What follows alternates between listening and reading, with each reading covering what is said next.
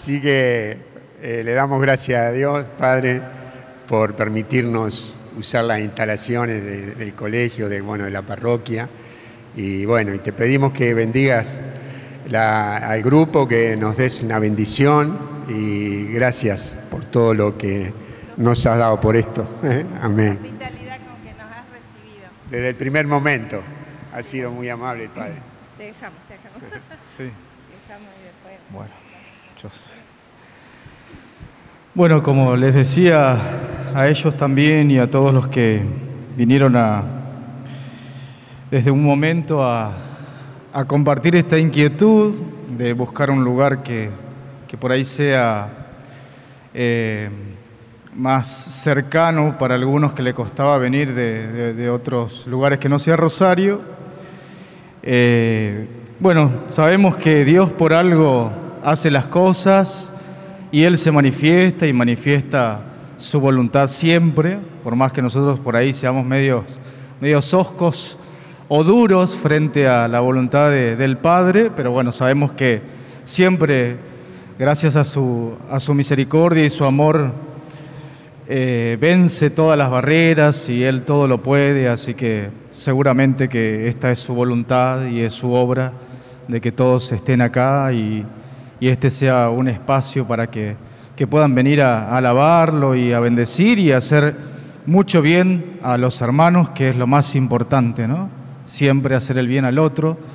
Así que bueno, les doy la bienvenida a todos. Esta es la casa de todos ustedes y de cualquier hijo de Dios y también de aquel que no cree o no, no se siente hijo de Dios, también es la casa de ellos. Así que bueno, y le pedimos a Dios que por medio de María nuestra Madre, de San José, en este año tan importante también de San José, nos bendiga a cada uno de nosotros, derrame abundantes bendiciones sobre nuestras vidas, sobre nuestros proyectos, nuestros sueños, nuestros anhelos, que bendiga a nuestros familiares, aquellos que se encuentran solos, tristes, aquellos que no encuentran un motivo, un sentido para seguir viviendo también que el Señor sea, como siempre lo es, generoso con cada uno de nosotros. Nos bendiga Él que es Padre, Hijo y Espíritu Santo. Amén. Bueno, bienvenidos a todos.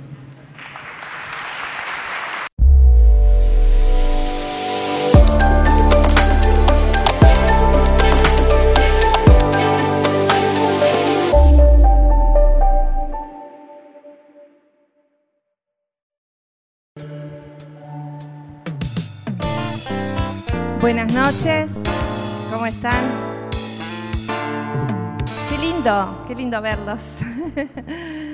Eh, bueno, antes de, comenzar, eh, Ramón, ¿te animás a venir? Yo hablo, pero vení, ¿eh? Vení y contamos acá lo que pasó.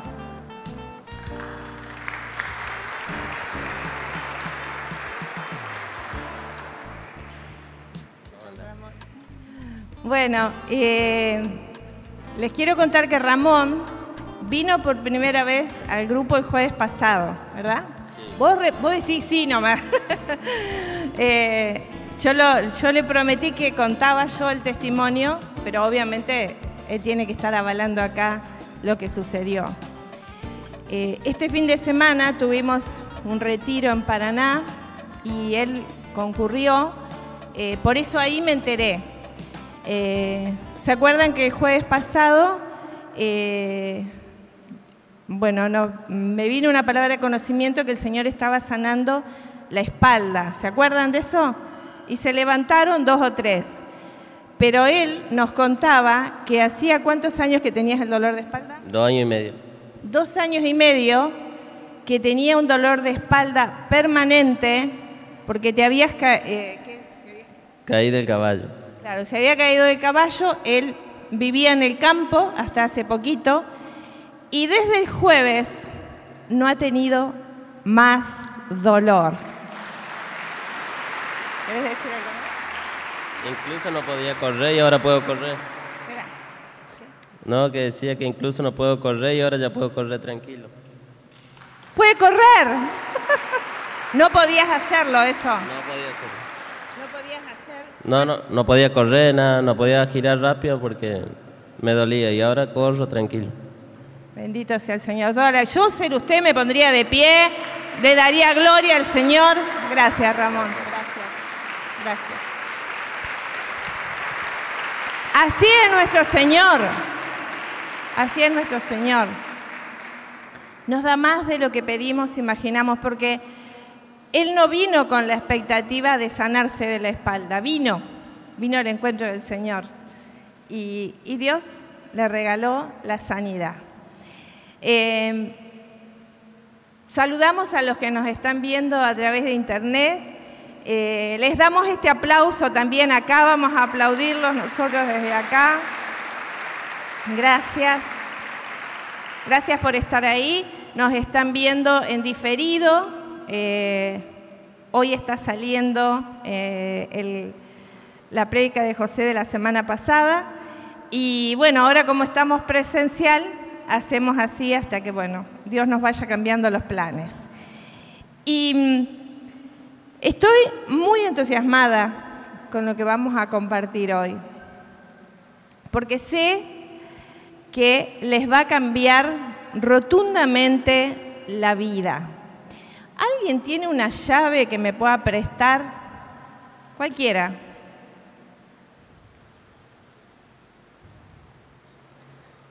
Quédate un poquitito acá. ¿Eh? Bueno, acá, ¿qué es esto? Una llave, ¿verdad? Ahora, esto es una llave, evidentemente, de un vehículo. ¿Qué pasa si yo quiero abrir la puerta de la parroquia con esta llave? ¿Qué les parece? ¿Funcionará? Y si quiero abrir mi vehículo en vez del de Melina, ¿funcionará? No. ¿Por qué? Porque hay una llave especial para abrir cada cosa, ¿verdad? Y también para cerrarla. Las llaves sir- sirven para abrir y para cerrar. Quería que tuviéramos en cuenta esto. Muchas gracias, Melina. Y la llave que, eh, de la cual voy a hablar en esta noche es una llave que te va a dar una gran ventaja y te va a abrir todas las puertas que tengas cerradas. ¡Wow! ¿Quieren saber? Vengan el jueves que viene y se los cuento. No, no, se los voy a contar ahora. Bueno, ¿cuál es esa llave? Esa llave es la oración. Yo, como soy maestra, lo llevo todavía el magisterio adentro, repitan la oración. Porque a veces cuando repetimos las cosas se nos van grabando y necesitamos algunas eh, verdades del Evangelio, remarcarlas, repetirlas, integrarlas y tenerlas guardadas en mi corazón, en mi mente. ¿Para qué? Para acceder a todo lo que necesito para vivir una vida plena. No una vida sin inconvenientes, porque los inconvenientes van a estar. No estamos hablando acá de una vida sin problemas, pero sí una vida en victoria. Eh, la verdad que eh, a veces las personas competimos en distintas cosas eh, y vivimos compitiendo en, en situaciones que no deberíamos competir. Pero yo creo que esto sería hermoso que pudiéramos competir en la oración. ¿Cuánto más oramos todos? ¿De qué mejor manera oramos todos? Porque la oración es la puerta que te abre, por ejemplo, la sanidad. ¡Wow! La sanidad, ¿sí? La sanidad. A veces estamos años y años, como le pasó a la mujer que nos habla el Evangelio de Marcos, 12 años de médico en médico, de médico en médico, sin resultados. Y el solo toque del manto de Jesús, la sanó. Pero antes de ese toque maravilloso que ella pudo realizar en medio de una multitud y en medio de, gente que la apretaba y en medio de vencer situaciones tremendas, ella, dice la palabra, que ella pensaba, si solamente logro tocarlo a Jesús, si solamente logro tocarlo, ¿qué es eso? Oración. Ella estaba buscando a Jesús, lo estaba buscando. Si supiera dónde está, lo busco. Y eso es lo que nosotros tenemos que hacer, buscar a Jesús. Buscar a Jesús. Y a veces es lo que menos hacemos. Buscamos todos los caminos. Y miren, yo no estoy diciendo que está mal ir a los profesionales, no estoy diciendo que está mal eh, buscar los médicos y las medicinas, por favor, no es eso. Pero eso tiene que estar dirigido primero por la oración. Y entonces el Señor me va a llevar. Pero ¿cómo es esa oración? Es una oración genuina. Es ponerlo a Jesús en primer lugar. Muchas veces las personas cuando reciben algo del Señor, nosotros lo hemos visto muchas veces acá en la comunidad, en los 20 años que estamos en la comunidad. Por ahí vinieron desesperados, enfermos, tremendamente enfermos. Se sanaron y cuando se sanaron ya no tenían tiempo para venir los jueves o no tenían tiempo para ir a un retiro, o no tenían tiempo para ir a un encuentro. ¿Por qué? Porque ya Jesús está cuarto, quinto, sexto, séptimo lugar. Porque cuando estás primero, te desesperás por estar donde vas a recibir algo.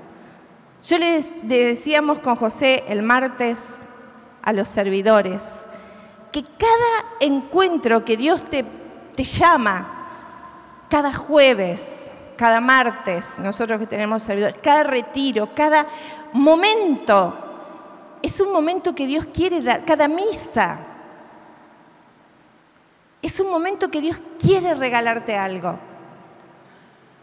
Si no vas, por supuesto que Jesús no se va a enojar con vos. Por supuesto que los hermanos de tu comunidad no se van a enojar con vos. Pero vos te perdiste el regalo. Yo no sé ustedes, pero yo no me quiero perder nada de lo que Dios tiene para mi vida. Porque muchas veces es afianzar esa fe, es prepararme para lo que viene. Que yo no sé lo que me va a pasar mañana, pero si yo estoy fuerte en la fe, sé que voy a poder resistir y voy a poder tener victoria en los embates que la vida me puede deparar porque con Cristo todo es posible. ¿Qué es, qué hace la oración? Yo estuve viendo algunos puntos de lo que en mi vida al menos ha hecho la oración y lo que sé que ha hecho en, tantas personas. La oración te engrandece, te engrandece. Cuando una persona ora, crece y, te hace una persona que atrae. Voy a decir, ¿qué tiene esa persona? Es que ha ido trabajándose internamente y es una persona amable, es una persona sabia, es una persona fuerte, es una persona que tiene una palabra.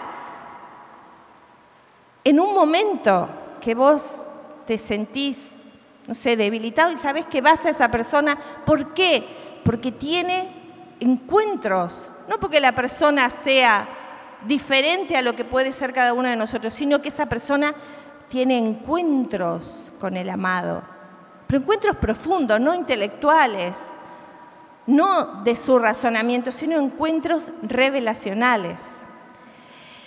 La oración te saca Segundo, la oración te saca de los pozos de oscuridad. A mí me gustaría, miren, quiero decirles esto, al grupo de oración cada jueves, vengan con la Biblia, con un anotador y lápiz. Porque muchas veces la información que recibimos es revelacional y a veces no me la acuerdo. Yo, nosotros con José siempre hacíamos así.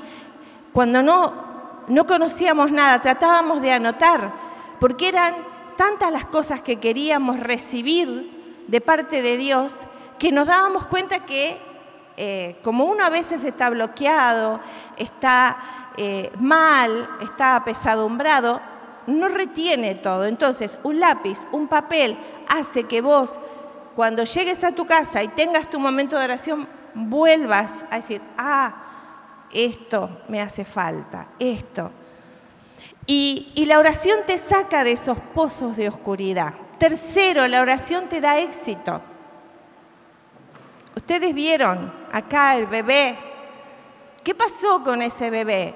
Sus papás oraron, la comunidad estuvo orando, sus abuelos, sus familiares, sus tíos, todos orando. ¿Para qué? Para que ese bebé estuviera bien. ¿Y cuál es el, producto de esa oración? La sanidad. Eh, la oración te capacita para entrar en lo sobrenatural. Yo lo he contado varias veces, pero no importa, alguno no lo escuchó. Uno de los primeros milagros de sanidad que nosotros pudimos ver, eh, además de, el primero fue nuestra hija que en ese momento, levanta la mano Fer, tenía nueve, diez añitos y tenía asma. A partir de esa edad, el Señor la sanó. Y la sanó en un, en un encuentro que ella no estaba presente. Eh, porque habíamos ido a Buenos Aires, venía un sacerdote y ahí estuvimos orando mucho y después de eso ella no tuvo más asma. El otro fue un lunar que tenía José en la pierna, le cambiaba de color, le picaba. Entonces fuimos al médico y el médico nos dijo, bueno, nos dio turno para hacerse, esto hay que sacarlo, dijo, esto es, es necesario sacarlo lo más pronto posible, pero bueno, nos dio un turno que no era enseguida porque no tenía más turnos. Bueno, nosotros orábamos por ese lunar, orábamos, orábamos, y cuando un día empezamos a buscar el lunar y resulta que el lunar no estaba más. Se había ido. Se había ido. Milagrosamente, la piel como si nada. O sea, incluso decíamos, ¿no sería en la otra pierna? No, y buscamos, se fue. Porque Dios te lleva, te capacita para entrar en lo sobrenatural. Con la oración, por supuesto, nosotros orábamos todos los días, Señor, sanalo, Señor, sanalo Muchas veces la sanidad viene a través de los médicos y está bien, pero otras veces viene sobrenaturalmente. Es Dios el que decide cómo. Nosotros debemos orar. Eh, la oración te da poder. Te saca de la depresión, te saca del miedo, te saca de la tristeza, te saca de la desesperanza y te transforma en una persona con poder de Dios no con tu poder, sino con el poder que viene de Dios. La oración te acelera las bendiciones. Hay situaciones que a lo mejor en lo natural demorarían resolverse un mes. Dios te lo puede resolver en un minuto. Otras situaciones tardarían en resolverse en un año. Dios te lo resuelve en una semana te acelera, porque Dios es el dueño del tiempo y cuando entramos en su presencia, cuando entramos en el mover del Espíritu Santo, el tiempo se transforma.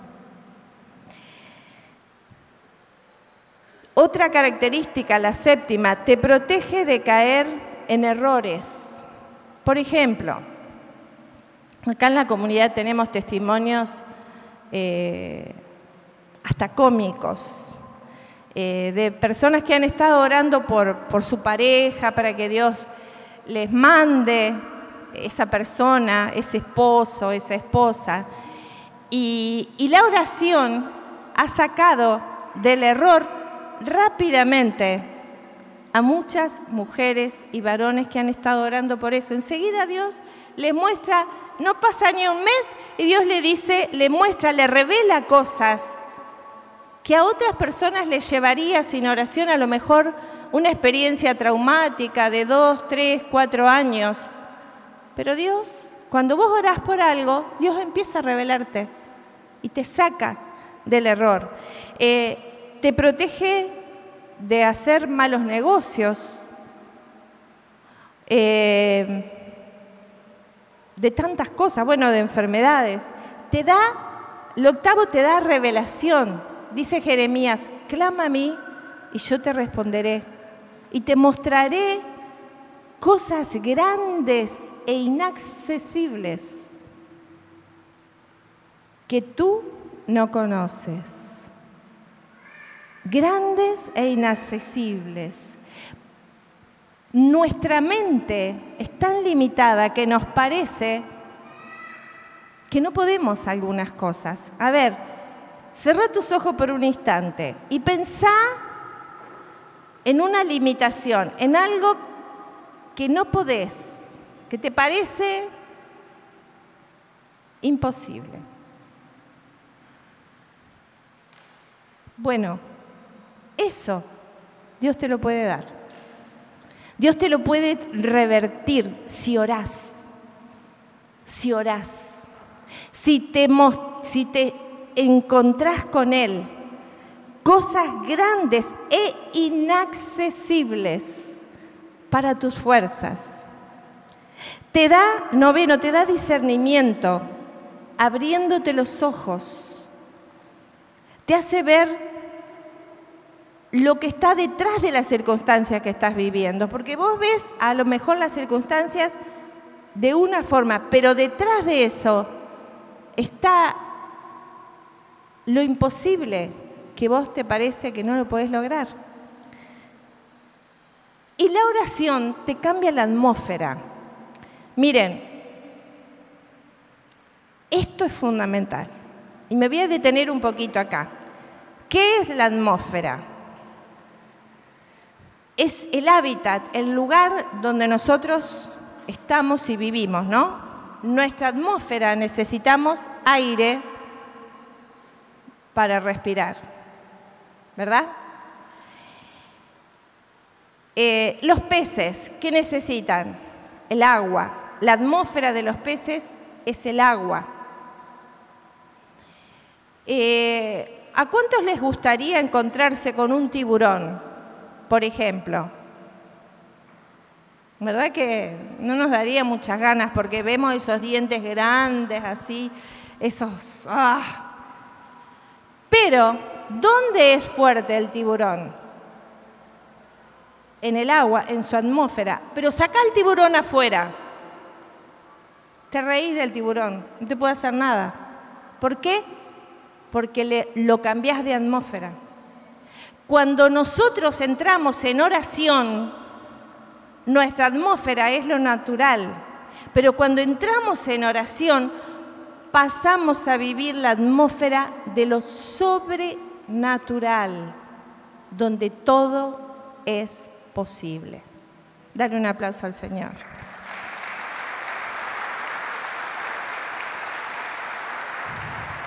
La grandeza radica en una vida constante de oración. Y miren, nosotros tenemos el propósito que todos los que vengan a la comunidad del tercer día van a vivir una vida de milagros. Amén. Por supuesto, porque vamos a estar orando mucho, ¿verdad que sí? ¿Les está dando ganas de orar? Espero que sí. ¿Les está dando ganas de orar? No los escucho mucho.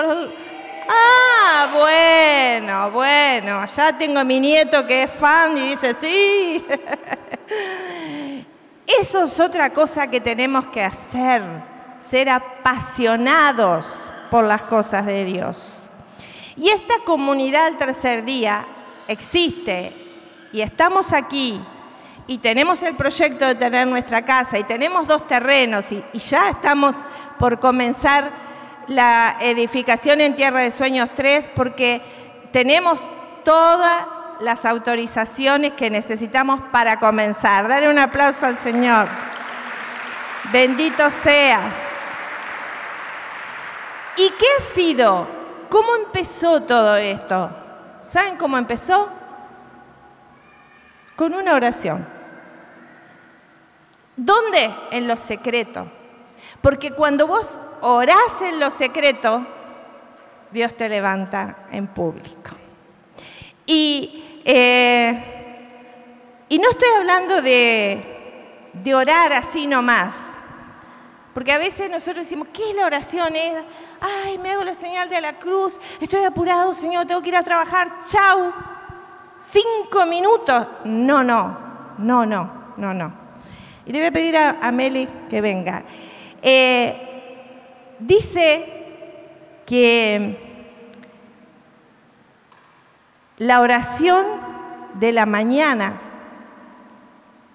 la oración de la mañana, cambia completamente nuestra vida. El líder más grande que tenemos nosotros, que es nuestro hermano mayor Jesús, el, máximo que podemos ver como modelo, él dice la palabra en Marcos 1, dice en Marcos 1:35, muy de madrugada. Vamos a repetir esto. ¿Cuándo? Muy de madrugada, o sea, 4, 5 de la mañana. Antes del amanecer, o sea, antes de que esté claro, se levantó, salió y se fue a un lugar solitario y allí comenzó a orar. ¿Qué ejemplo? Jesús. Y si después vemos lo que sucedió en el día de Jesús, de ese día que la Biblia nos dice, son sanaciones, sanaciones de enfermos, milagros, signos y prodigios. Yo te invito a que ahora vos y yo estemos clamando y pidiendo hambre y sed de orar a la madrugada. Hambre y sed de orar. Cerra tus ojos.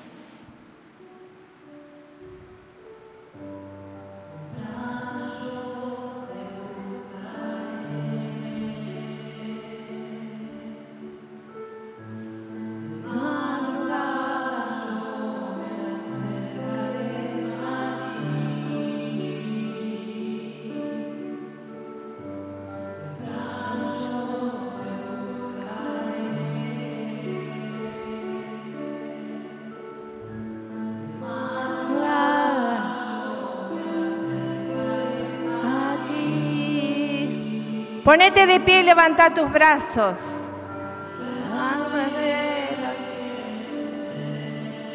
Oh, sí, Señor.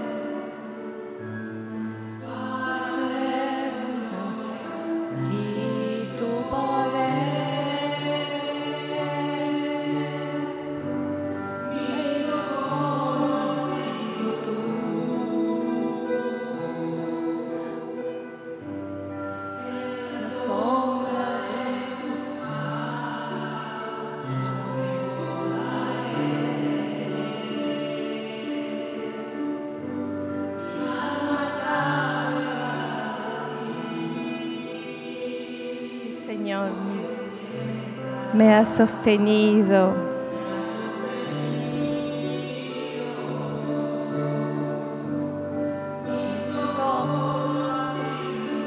Solo tú, Señor, eres nuestro socorro.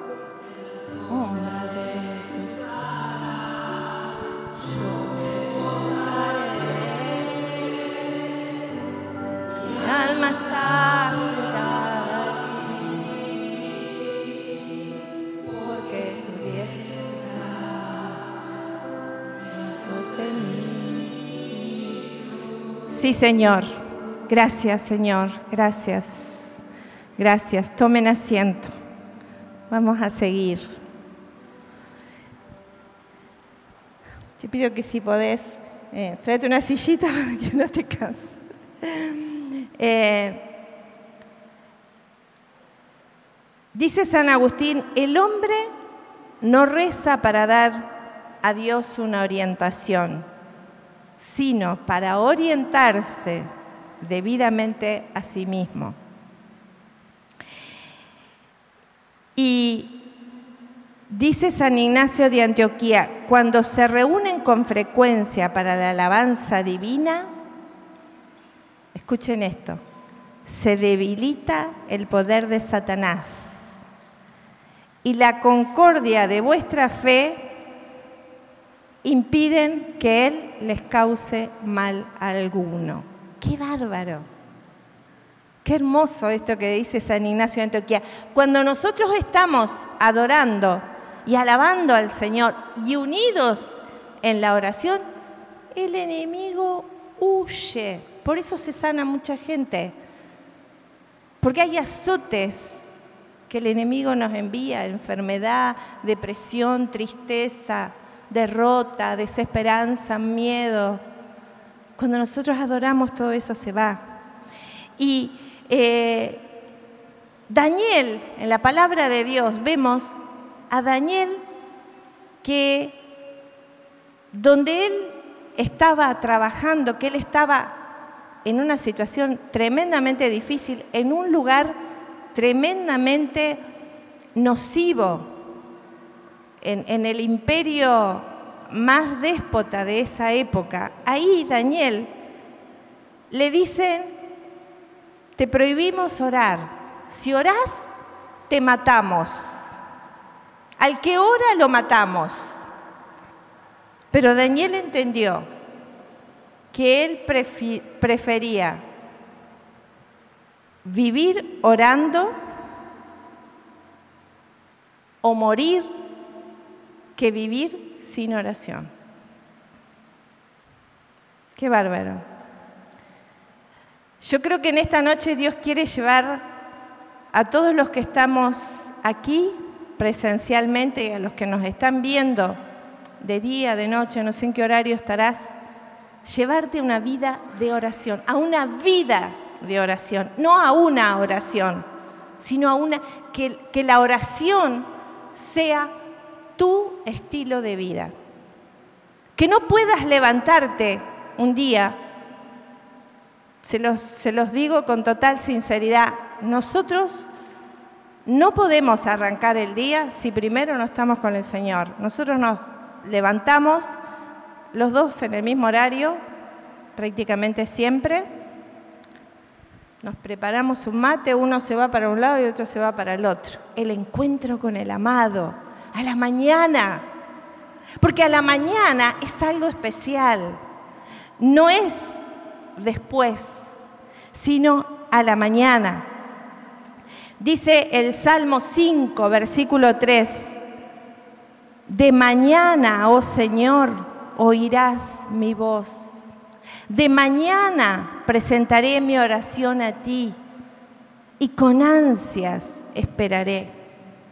Porque a la mañana, cuando vos comenzás el día, yo no sé si has hecho esta prueba de salir a tomar aire puro, de ver el amanecer. Hay algo que viene de parte de la creación que nos da vida, que nos vivifica, que nos fortalece. No sé, ese aire puro de la mañana. Y esa oración que hacemos a la mañana, Dios tiene una cita divina con nosotros y nos fortalece para el resto del día. Nos da sabiduría, nos da fuerza, nos da luz, nos da protección. Hay ángeles que se activan y vienen a nuestro alrededor para protegernos. No nos perdamos la oración de la mañana. ¿Qué tal si le decís al que tenés al lado, no te pierdas la oración de la mañana? De paso lo despertás un poco. Miren, eh, estoy leyendo un libro de mm, una historia real, contemporánea, de ahora, de hace pocos años. Es más, esta persona es joven, todavía es, es joven. Eh, y la verdad que he llorado mucho leyendo este libro. El libro se llama Correr para Vivir. Y, es la historia de un joven africano de Sudán que a los seis añitos, estando en misa con sus padres, lo secuestran. Lo secuestran a él junto con todos los niños que estaban ahí en misa y lo llevan a un campo de concentración y los tiran en, una habitación. Bueno, él cuenta todos los detalles que yo no se los voy a contar ahora, pero tremendo, muy doloroso, muy triste. Eh, él se acostumbró en ese tiempo a, bueno, a ver como normal niños que se morían a su lado. Situaciones tremendas de violencia, de, de, todo lo que ustedes se puedan imaginar, de hambre, de escasez. Eh, y ellos se escapan, se, escapan con, con otros tres niños más, logran escaparse de ahí y corren, corren, corren, corren prácticamente tres días con sus piecitos ensangrentados de tanto correr y eh, terminan en, un centro de refugiados, eh, no me acuerdo ahora cómo se llama el nombre, en un centro de refugiados eh, donde está ahí 10 años. la historia es bellísima. Y uno dice, ¿cómo puede ser una historia bella con tanto dolor? Porque es una historia de oración. Y así como uno puede parecerle imposible que una persona que sufrió tanto encuentre tanta maravilla en la vida, en realidad es así, porque este chico después es adoptado por una familia de Estados Unidos y termina siendo un atleta de gran éxito, de gran éxito en los Juegos Olímpicos de Pekín y en los Juegos Olímpicos de Londres.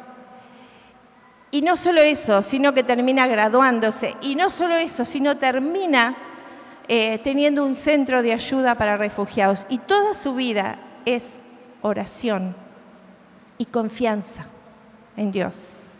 Y reponerse una y otra vez de dolores tremendos como es la falta de su mamá y de su papá. Dice él en un momento, yo dejé de llorar porque sabía que tenía que vivir. Y aunque estaba esperando todo el tiempo que su mamá y su papá lo vinieran a buscar, Nunca llegaron, pero después sí se encontró con su papá y su mamá. Él los vino a ver. Es una, historia bellísima. Yo quiero leerles esto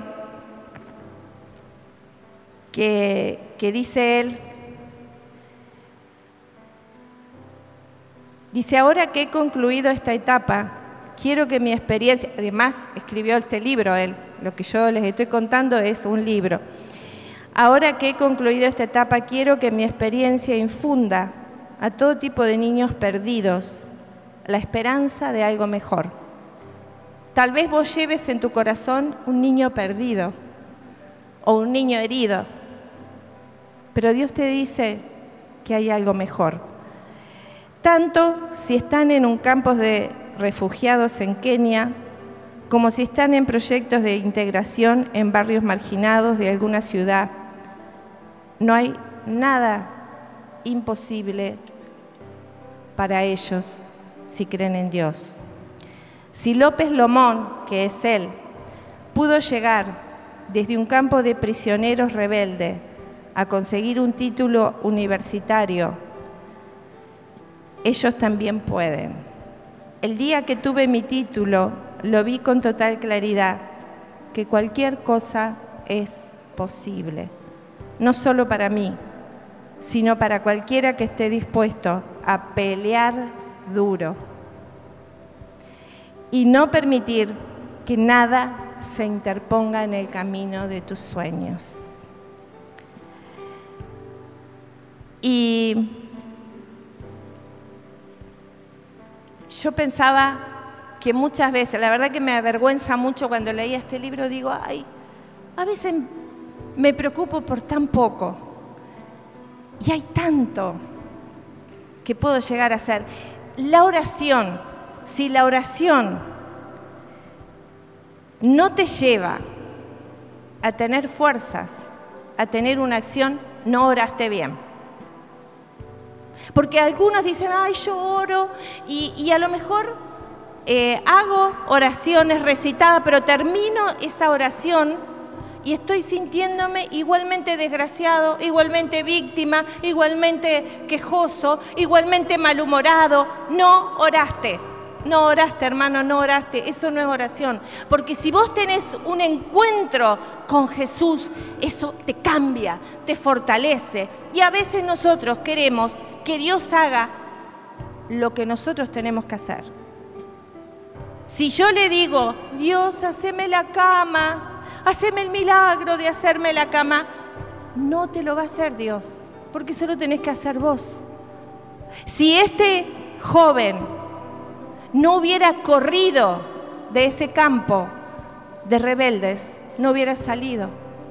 ¿Quién tuvo que hacer la fuerza? Él. Esos tres niños, cuenta él, que nunca más los vio. Por eso él dice, son mis tres ángeles, porque nunca más tuvo noticias de ellos pero, pero lo motivaron. Si él hubiera dicho, no puedo más porque tengo los piecitos lastimados, pobrecito yo, no hubiéramos estado escuchando esta historia. Yo no sé lo que te está pasando, pero sí sé que si orás, todo cambia.